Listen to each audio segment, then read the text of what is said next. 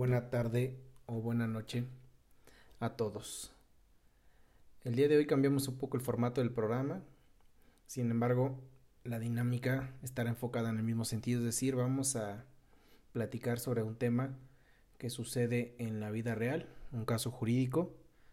en el cual eh, en esta ocasión hablaremos de la materia, eh, bueno, mercantil, sin embargo, tiene que ver también con la materia civil. El día de hoy el caso está enfocado a la acción de nulidad de juicio concluido. ¿A qué me refiero? Eh, en los hechos sucedió que una persona promueve una acción de nulidad de juicio concluido y con esta acción pretende precisamente nulificar un juicio ejecutivo mercantil. Los motivos fundamentales de ejercer esta acción por parte del gobernado es que en ese juicio ejecutivo mercantil que pretende nulificar los pagarés habían sido firmados y esa firma era falsa, es decir, no correspondía con eh, la persona que al parecer se había eh, o había asignado o había estampado su firma en tales pagares. Por tal motivo, se resuelve este juicio ejecutivo mercantil, condenan a la parte demandada y posteriormente ella intenta la acción de nulidad de juicio concluido que está prevista en el Código de Procedimientos Civiles para la Ciudad de México. Cuando promueve esta acción, un juzgado eh, civil local en la Ciudad de México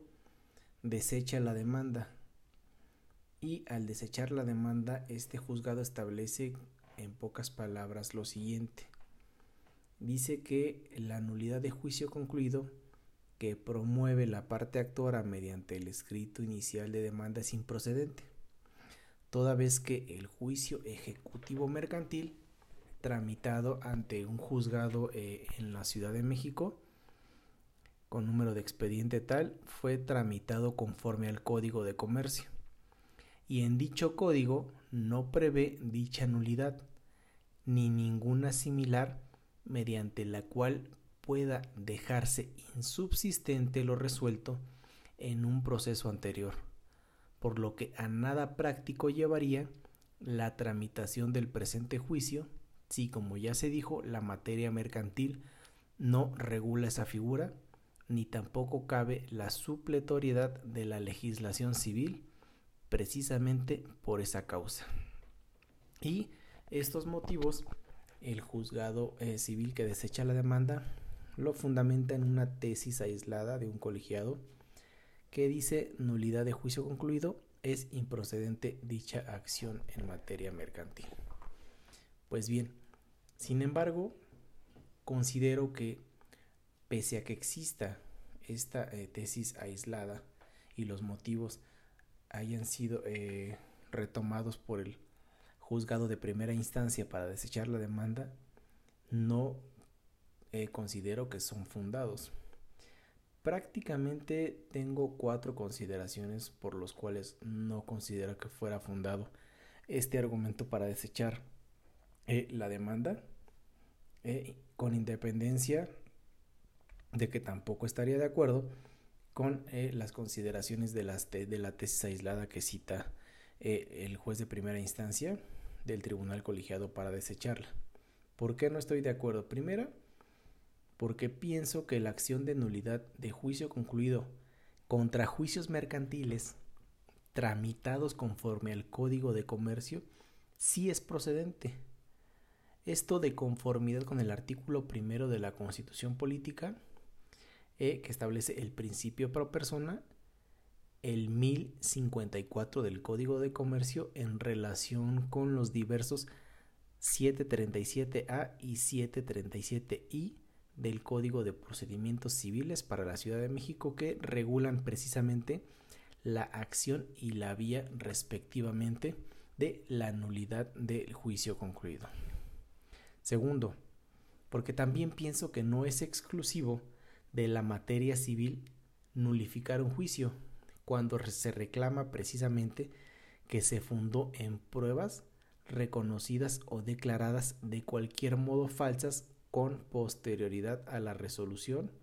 o que la parte ignoraban, ignoraba perdón, que se habían reconocido o declarado como tales antes de la sentencia, dado que en materia mercantil dichos supuestos, perdón, también pueden acontecer, es decir, no podría ser exclusivo de la materia civil este tipo de acción de nulidad de juicio concluido, pese a que esta figura solo exista en el Código Procesal Civil. ¿Por qué? Porque en materia mercantil también existe la posibilidad de que cualquiera de las partes eh, eh, ofrezca pruebas que en realidad sean falsas por cualquier cuestión y no solo en la materia civil. Tercero, también considero que el Código de Procedimientos Civiles para la Ciudad de México sí es supletorio del Código de Comercio en términos de su artículo precisamente ya referido 1054 que establece entre otras cosas que la aplicación de este código procesal local civil eh, cuando en otras legislaciones no se, regule, no se regule con suficiencia una institución jurídica como lo es la acción de nulidad de juicio concluido que se encuentra expresa en el Código Procesal Local de la Ciudad de México. Es decir, este 1054 hace eh, una serie de eh, orden en cuanto a la supletoriedad de las leyes y además de establecer el Código Federal de Procedimientos Civiles, después de hacer un catálogo de leyes, eh, nos remite también al Código de Procedimientos Civiles para la Ciudad de México siempre y cuando en las otras legislaciones no se advierta una cuestión procesal, lo que sí se establece en el Código Procesal Civil de la Ciudad de México. Este tipo de acción sí está regulada en el artículo 737A y 737I. Y no solo regula eh, la acción como tal, es decir, el medio para ejercer un eh, derecho sustantivo, además regula propiamente el derecho sustantivo la acción y además pareciera que regula también el procedimiento para que pueda tramitarse este tipo de acciones. Eh, y finalmente otro motivo por el cual también considero que no tiene razón el juzgado de primera instancia es que en atención precisamente al principio pro persona que se prevé en el artículo primero de la Constitución, en casos donde no exista claridad respecto a si un asunto es o no justiciable, debe preferirse la protección del derecho de acceso a la jurisdicción. Es decir, cuando no esté muy claro sobre eh, si un asunto primero está previsto en alguna ley para que pueda ejercerse a través de una acción y segundo, no esté muy clara la vía o el procedimiento por el cual debe tramitarse, pareciera, o desde mi punto de vista, lo que más eh, beneficia al gobernado es que se le dé acceso a la justicia y eventualmente después de tramitado un juicio bajo las reglas digamos más ad hoc que pudieran eh, eh, por, por, así decirlo regular de forma más, más adecuada un procedimiento y eventualmente en sentencia pueda ya dilucidarse si fue si la acción es procedente si no es procedente si era la vía o no era la vía y en su caso la aplicación de la ley que era la correcta e incluso el tema de la competencia. Pero de entrada me parecería que no podrían desechar eh, una demanda bajo eh, la consideración de que si el código de comercio no regula en específico una acción y solamente está prevista en el código de procedimientos civiles, nada más es precisamente para ese código de procedimientos civiles. Porque, como ya lo dije, no pudiera ser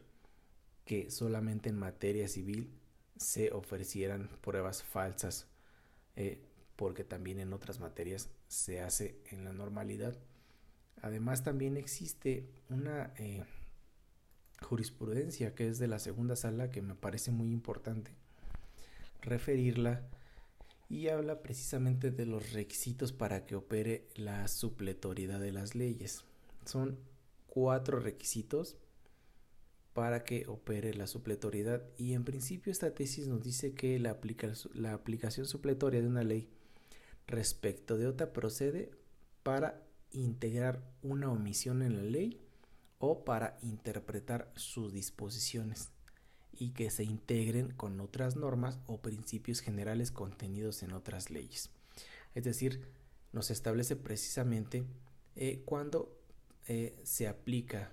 la supletoriedad de una ley. Es decir, es para integrar una omisión en la ley o para interpretar disposiciones precisamente de una norma. Y establece eh, cuatro eh, requisitos fundamentales para que se aplique la supletoriedad. El primero de ellos es que el ordenamiento legal a suplir establezca expresamente esa posibilidad, indicando la ley o normas que pueden aplicarse supletoriamente o que un ordenamiento establezca que aplica total o parcialmente de manera supletoria a otros ordenamientos. Este requisito en el caso particular sí se actualiza. ¿Por qué? Porque el mismo Código de Comercio en su artículo 1054 sí te remite eh, a, de forma supletoria al Código de Procedimientos Civiles para la Ciudad de México. Segundo, la Corte, la segunda sala dice que la ley a suplir no contemple la institución o las cuestiones jurídicas que pretenden aplicarse supletoriamente o, aún estableciéndolas, no las desarrolle o las regule deficientemente. Este también se actualiza. ¿Por qué? Porque el Código de Comercio no contempla la acción de nulidad de juicio concluido, lo que sí se establece en el Código de Procedimientos Civiles para la Ciudad de México. Entonces, bajo esta consideración también se actualizaría el segundo supuesto. Tercer supuesto, que esa omisión o vacío legislativo haga necesaria la aplicación supletoria de normas para solucionar la controversia o el problema jurídico planteado, sin que sea válido atender a cuestiones jurídicas que el legislador no tuvo intención de establecer en la ley a suplir. ¿Existe un vacío? Una omisión legislativa en el Código de Comercio, sí. Hace necesario eh, supletoriamente